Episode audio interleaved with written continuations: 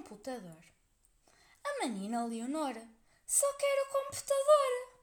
O boneco e a boneca eram uma grande seca. Deitou fora a bicicleta.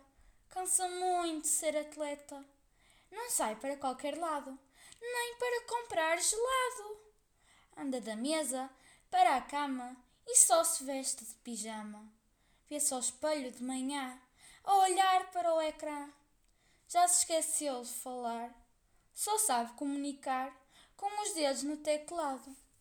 Tem agora um namorado, a menina Leonor, chamado computador. É fiel, inteligente, não refila, nunca mente. E quando ela se fartar, pimba, basta desligar. Poema de Luísa Ducla Soares.